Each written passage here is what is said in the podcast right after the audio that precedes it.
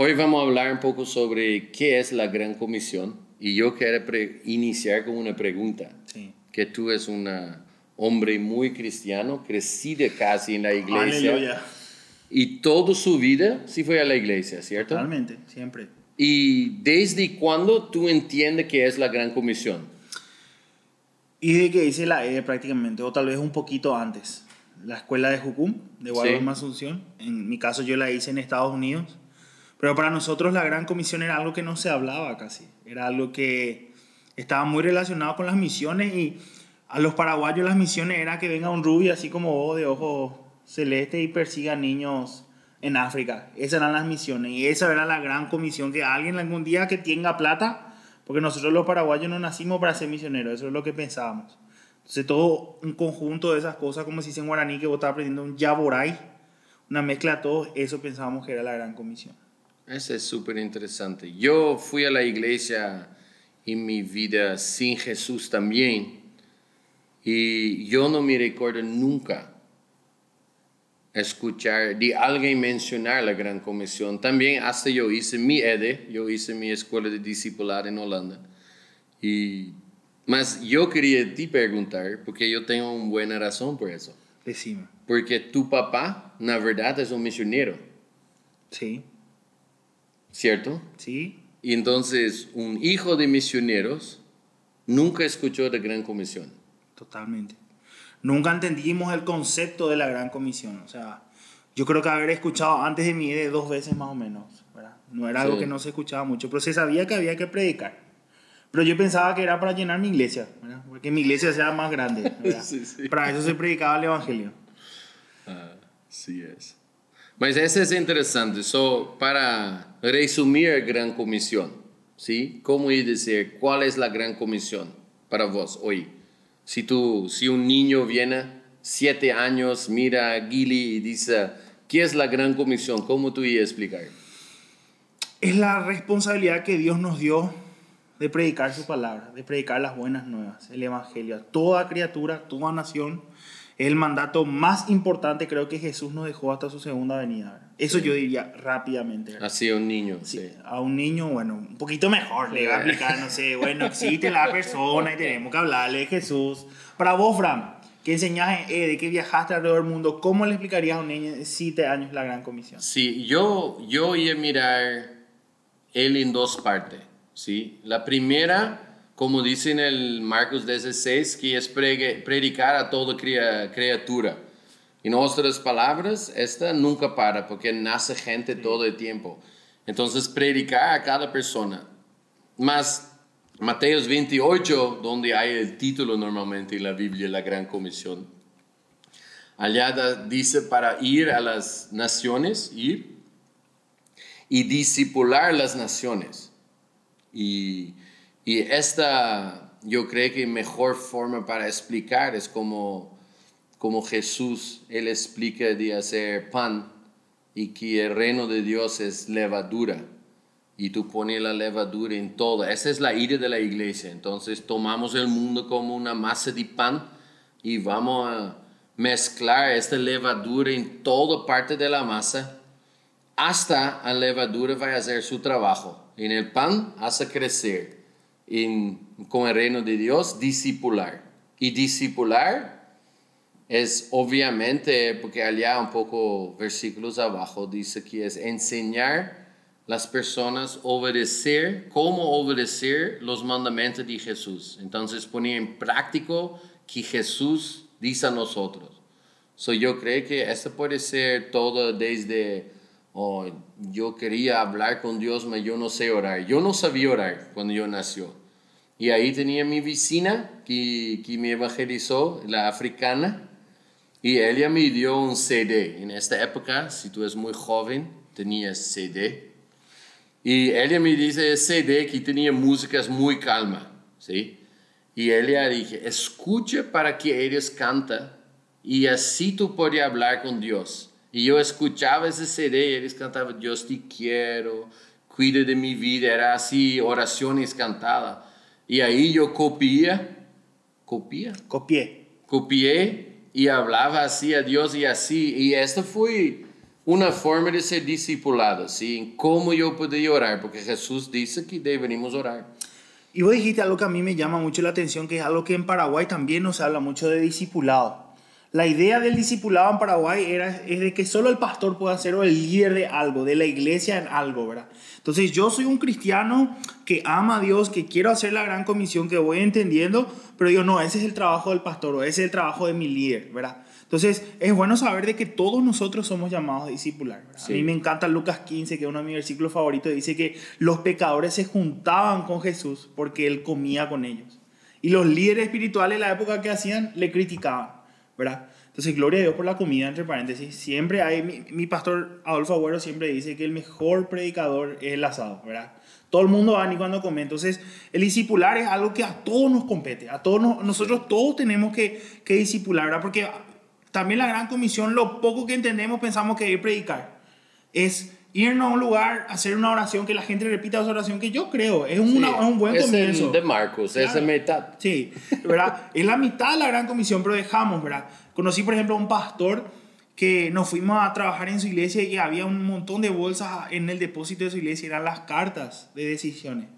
Y yo le pregunté, pastor, ¿qué hiciste con esto? Y no, no me dio tiempo, no tengo saldo, me dijo. Entonces hizo la mitad de la, de la gran comisión, pero no terminó. Pero ¿Cómo vos pensás? Todos nosotros somos llamados a discipular. ¿Cómo una persona que nos está escuchando y que nos está viendo empieza un discipulado? No, yo creo primera, si o que tú dices que todos deberían hacer, sí o no. Sí. Sí. ¿Por qué yo creo que es tan importante? Imagina, yo voy a morir y mi hijo se junta alrededor de mi cama y yo sé que es mi última hora. ¿Qué yo voy a hablar con ellos? No sobre fútbol ¿Tú entiendes? Tú vas a hablar sobre las cosas más importantes. Y literalmente en la Biblia, ellos tienen escrito las últimas palabras antes Jesús iba al cielo. Y todo vez es la gran comisión. Este que tú vas a hacer ahora. Entonces, si era tan importante por Jesús, por Jesús, obviamente, Él quiere que todos nosotros hacemos y estas fueron sus últimas palabras. Entonces, ¿cómo tú podrías evangelizar, predicar, ¿sí? Vamos a hablar en futuros podcasts sobre qué es el mensaje, evangelio, testimonio. Vamos a hablar sobre esto y si alguien quiere aprender muy rápido puede venir en enero, a hacer la escuela de evangelismo acá en la base. Mas esta es la primera parte, hablar. ¿sí? Hablar de Jesús, hablar, pelo menos que Jesús es para vos, que hizo en tu vida. Y discipular, todo cristiano puede discipular, que simplesmente enseñar a una otra persona a hacer algo de la vida cristiana, algo que Jesús indicó para nosotros hacer, ¿sí? So, ah, yo no sé leer la Biblia bien. ¿Cuánta gente yo conozco que dice, yo, yo intento leer, mas es muy aburrido, yo no entiendo? Entonces, si tú eres una persona que ya lee la Biblia hace tiempo, tú tienes un entendimiento básico.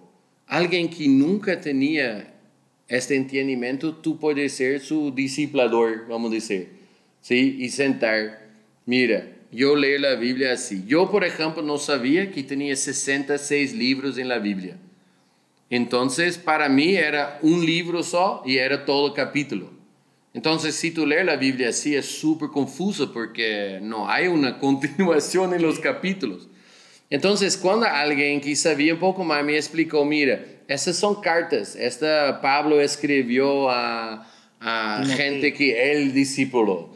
Esta es una carta escrita a una iglesia. Este es un libro que cuenta una historia. Solo este es discipulado para explicar esto para alguien que no sabe, ¿sí? Entonces yo creo que todos tenemos algo orar. Si, si tú vienes de una transfunda católica, tú sabes rezar. Sí, hasta los menonitas, sí, ellos llaman orar, pero ellos usan así rezas o oraciones fijos. Y ellos oran hasta 500 años. Entonces, cuando tú sales de una transfunda así, tú quieras, yo, yo quería hablar con Dios, ¿cómo yo hago? Hay alguien como mi vecino, o alguien como vos, o alguien como si mi, mi hijo de, de 10 años sabe hacer eso, él puede sentar con su amigo y dice, mira, Para hablar con Dios tú puedes hacer así, tú puedes hablar nomás. Ese es discipulado. Ahí tú estás cumpliendo un parte de gran comisión. Totalmente. Y como vos decís, es empezar nomás, es animarse. Y otra de las, una de las mentiras que nosotros mucho acá en Paraguay creemos que el discipulado, ¿dónde se puede realizar? ¿Verdad? Muchas veces pensamos que es solamente en, en, en la iglesia, en, la, en, el templo, ¿verdad? en la construcción, en el auditorio, como quieras llamarlo. Eh, y yo me voy a la facultad, yo me voy al colegio, yo me voy al trabajo y no puedo empezar ahí. Yo creo que es importante que podamos entender que la gran comisión empezó en las calles, empezó en las casas, empezó en las ciudades, no empezó en las construcciones. La construcción es algo que tal vez ayudó o perjudicó a la iglesia, de eso podemos hablar en otro podcast, ¿verdad? Pero hoy en día estamos muy centralizados en las cuatro paredes, siendo que empezó afuera. No hay mejor lugar que empezar en la gran comisión que con tu vecino.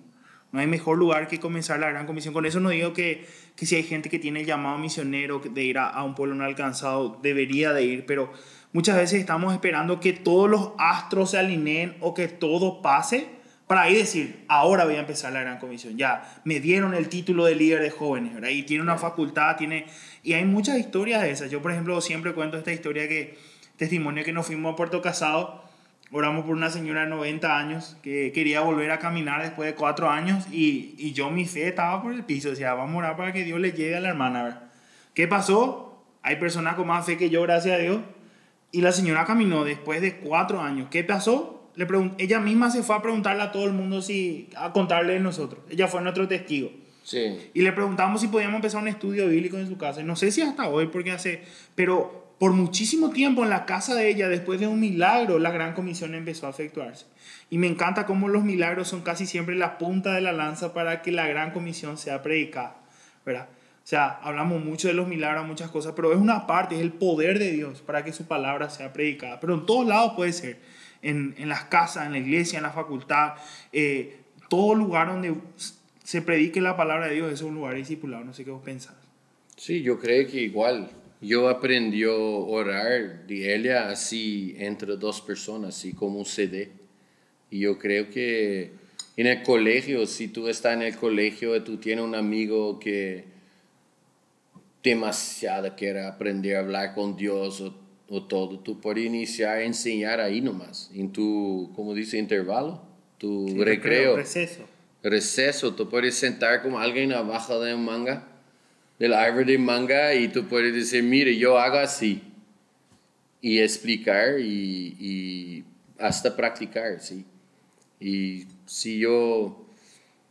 El edificio yo no creo que es mal, mas el momento que nosotros pensamos que él es necesario, ahí sí queda mal. Porque obviamente la mayoría del tiempo no va... Y no, otra cosa, yo conozco muchas personas, si yo dice, viene a mi casa o yo voy a tu casa, tranquilo. Si yo dije, vamos a mi iglesia, no van. Porque ellos tienen así algo contra la iglesia, ¿sí? Eso yo noté acá en Paraguay, por ejemplo, con, con católicas. Para ellos ir a una iglesia evangélica es muy mal. No para todos, mas muchos de ellos no gustan de, cre de creyente. Entonces tú dices, ah, ¿quería ir a una iglesia conmigo? No. Pero a mi casa sí. ¿Por qué no? Sí. Eh, casi se siente mal decir no a su casa. Entonces, yo creo que es mucho más fácil, como tú dices, hacer esto en lugares, you know, hasta en el shopping. ¿Por qué no en el shopping? ¿Sí? Cafés. Y, y el gran comisión dice, ide a todo el mundo.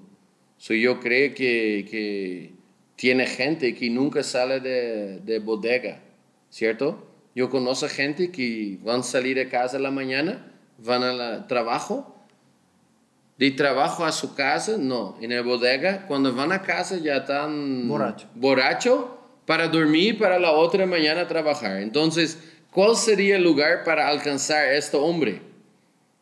En su casa, no, porque nunca está con su familia cuando está, está borracho y muchas veces violenta y tiene un montón de problemas. En su trabajo, no, porque tú no puedes, tal vez en el receso en el trabajo. Mas un lugar donde podrías sentar con él es la bodega. Mas nosotros como cristianos, no, bodega es el lugar del diablo, ¿sí? Y, y, y, sí, está destruyendo una vida, mas, mas esta persona necesita ser alcanzado y ir a todo el mundo incluye la bodega, ¿sí? Para alcanzar los que están ahí. So yo que, creo que hasta una bodega puede ser usada para disciplinar. Y yo sé que nosotros vamos a hablar más adelante, algo que a mí me estoy dando cuenta en este tiempo duro de mi vida, es el tema del valor del mensaje. Yo sé que otro día vamos a hablar más fuerte de eso ahora. Pero hace poco entendí algo. Eh, y quiero practicarlo contigo. Miren, esto nosotros no lo practicamos antes. Pero, Bram, si vos pudieras elegir, no sé, bueno, no, no puedo elegir uno, pero las personas que más amas en la tierra, ¿quiénes serían? Tu esposa y tus hijos, ¿verdad? Sí, obvio. ¿Qué pasaría si Sheldry o uno de tus hijos está, está muy mal, está muriendo literalmente y solo vos tenés el antídoto? Y ahora te llama, necesito que me traigas eso. ¿Qué vas a hacer? Si yo entrega a vos. No, no. Si uno de tus hijos te llama o Shelby te llama. Sí, yo levo inmediato. No vas a decir, Dios, es tu voluntad. Vas a decir, no voy a orar nomás por sanidad mientras termino el podcast. Sí. ¿Verdad? No vas a hacer eso. vas a agarrar desesperado, vas a atropellar, tal vez vas a pasar algún semáforo en rojo. Y nosotros no estamos entendiendo que nosotros tenemos el antídoto para el mundo. Así es. Y solo nosotros. Solo, así como en, en, la analogía que dice, solo Bram tiene el antídoto para curar a su hijo, solo nosotros los hijos de Dios tenemos el antídoto para salvar al mundo, que Cristo nos dio. Toda autoridad les dada, dice la Biblia, ¿verdad? En, en hechos. Y, pero a veces no entendemos el valor de lo que nosotros estamos predicando. Y eso a veces yo creo que hace que nos cueste. Porque se nos acostumbró a decir, bueno, aceptar a Jesús por decir, no, vos a la gente le estás salvando de la eternidad sin Dios. No es no es que vos le estás metiendo a la gente a una iglesia como yo pensaba. Y otra cosa que quiero contar, que no, no, no quiero ponerme fatalista, pero yo perdí a mi mamá y siempre cuento este mensaje. Lo único que a mí me dio paz en el momento que yo estaba enterrando a mi mamá, porque yo pedí la pala, era saber que yo le iba a ver otra vez. Sí. Era, y yo me acuerdo que yo me fui con mi mejor amigo esa noche y le dije, Rodri, ¿cómo hacen los que no tienen a Cristo esto? Porque yo no les voy a ver más en esta vida. Y ahí empecé a entender el valor de Cristo. En vez de enojarme con Él, empecé a dar gracias, porque por su cruz y por la salvación de Él, yo puedo verlo otra vez a mi mamá. Así que la gran comisión, pienso yo, en toda la reflexión de vida que yo estoy viviendo, no es una linda noticia nomás que damos. No es meterle a la gente a un club donde cantamos lindas alabanzas. Es la eternidad con Cristo. Es el antídoto del mundo. Y yo creo que eso es importante que cada joven sepa. Sí, y este es, es porque Jesús valorizó tanto, porque Él sabía, yo entregué mi vida, murió en la cruz, resucitó, para que cada uno tiene de vuelta un camino hasta el Padre. Él dice, yo soy el camino, ¿sí? Entonces, este es lo más importante que hay en el mundo, encontrar este camino y encontrar salvación. Y si nosotros cristianos no, no valorizamos y sabemos que nosotros tenemos, you know, Charles Spurgeon, ¿sí? Es un, un famoso predicador de mucho tiempo atrás. Él dice que si tu mayor deseo en la vida no es llevar todas las personas contigo para el cielo, es porque tal probablemente tú no vas tampoco. Y cuando yo leí esto, yo pensé, Ok, eso es muy fuerte. So, podemos concluir si, si el gran comisión no es solo el más importante para Jesús, que era su último para, mas debería ser para nosotros, ¿sí? Cuando poner el peso real, ¿sí? Y esto eleva a otra pregunta. Cuando Jesús dice, tú eres el sal del mundo, y él dice, cuando el sal pierde su sabor, ¿Para qué presta ese sal? Para nada, para nada. Para nada. En otras palabras, si yo soy un cristiano que no dedique mi vida a la gran comisión, ¿será que yo soy sal sin sabor? Y si yo soy sal sin sabor, con las propias palabras de Cristo, yo no vale para nada como cristiano. Y eso es muy fuerte, ¿sí? Porque en la iglesia es casi entre nosotros cristianos decir, tú eres un cristiano inútil, es terrible. Totalmente. Dios me amó tan así. Sí, mas Jesús dice, si tú eres sal, mas tú no tienes sabor, no sirve para nada. No sirve para nada. Entonces, un cristiano que no dedica su vida a la gran comisión, este no quiere decir que es pastor, evangelista, este es solo un cristiano que se dedica al sueño de Dios, que es alcanzar todo el mundo. Si alguien no hace eso, yo creo que este que Jesús se refiere cuando dice es sal sin sabor. Y a mí me gustaría contar una última historia, porque a mí me encantan las historias de una persona que nosotros compramos. Y, no es garantía que es el último ah, historia. Ahí producciones ya no va a decir cuánto nos falta. Pero eh, una vez, una persona que nosotros, vos y yo amamos mucho, que se llama José.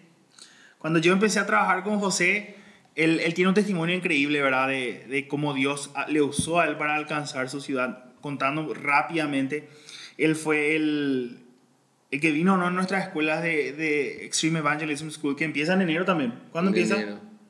3 de enero. 3 de enero, si querés un mes entero, puedes entrar a nuestras redes sociales y mirar. Él nos cuenta siempre que dijo, es muy fácil alcanzar mi ciudad. Vos sabes eso, yo no estaba, ¿verdad? Él pidió oración y que pasó tres meses después el pastor te estaba llamando diciendo, no sé qué hiciste con José, pero venía a hacer en toda mi iglesia, ¿verdad? Y él solamente su grupo pequeño, ¿cuántas personas tenía? 150 personas. No, la iglesia tenía 17, creo yo. Sí, después de él creo que 150, 200 subió, ¿verdad? Porque él se iba a predicar todos los días en la casa de alguien y le invitaba a su casa para disipularle. Y yo me acuerdo que cuando yo empecé a trabajar, yo era el misionero y José era el que cocinaba, ayudaba a los misioneros.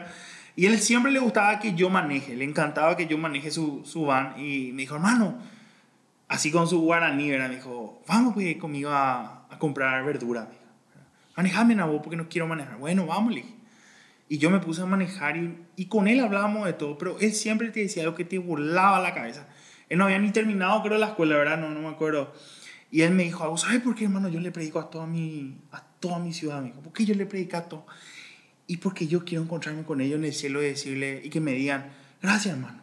Pensé que era pesado, pero gracias a vos estoy acá. Y eso me, me puse a llorar ahí en el, en el no soy muy llorón eso. Le estoy mudando eso a Abraham para los que no saben. Abraham me está llorando más de seguida ahora. Sí, mucho. Pero creo que como, como él, él ejemplificó todo lo que nosotros estamos diciendo. No podemos decir que amamos a Cristo si no amamos a las personas que Él ama. No podemos decir que amamos a Cristo si no estamos interesados que más personas le conozcan. Y siempre digo esto, yo mirándome sin Dios soy un desastre. Y todas las personas también creo que merecen experimentar ese mismo amor que nosotros. Y yo, yo sí que en mi frase soy un poquito más duro, digo, aquel que no ama a las personas es difícil que diga que ama a Cristo. Porque el amor de Cristo, nosotros sin Cristo no podemos amar a las personas, pero nosotros amamos porque Dios nos amó primero. Y eso nos impulsa a hacer la gran comisión. Eso es lo que nos impulsa, porque hacer la gran comisión, en otras palabras, creo que es salir de nuestra comodidad. Mas tu palabra no es tan dura. La Biblia dice, si tú dices que ama a Dios y no ama a su hermano, tú eres un mentiroso. Sí. Muy claro. bueno, la Biblia, vamos a dejar que la Biblia no más hable entonces.